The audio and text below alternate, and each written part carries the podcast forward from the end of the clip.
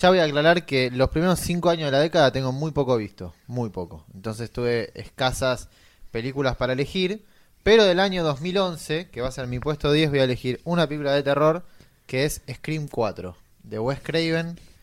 Y re- revitalizan a la franquicia de una forma de... O sea, ta- tan así que la iban a continuar, pero se murió Wes Craven. Sí, sí, sí. Iba a haber una quinta. Ya hemos hablado igual de Scream 4 en el podcast y de Scream con, Bogleano. con Boliano, en el episodio con Boliano, lo pueden ir a escuchar. un saludo. Pero sí me parece interesante mencionar esto de que 11 años después volvió a hacer una nueva película sobre la franquicia que él creó, sobre la saga que él creó. Y me parece que dice mucho más esa película, dirigida por un tipo que ya tenía 70 más o menos por ahí. Sí, sí, ya estaba en... Ya estaba en sus años y bueno, se murió. eh, que las películas, por ejemplo, que seguramente mencionaremos más adelante en este capítulo y no de manera tan generosa.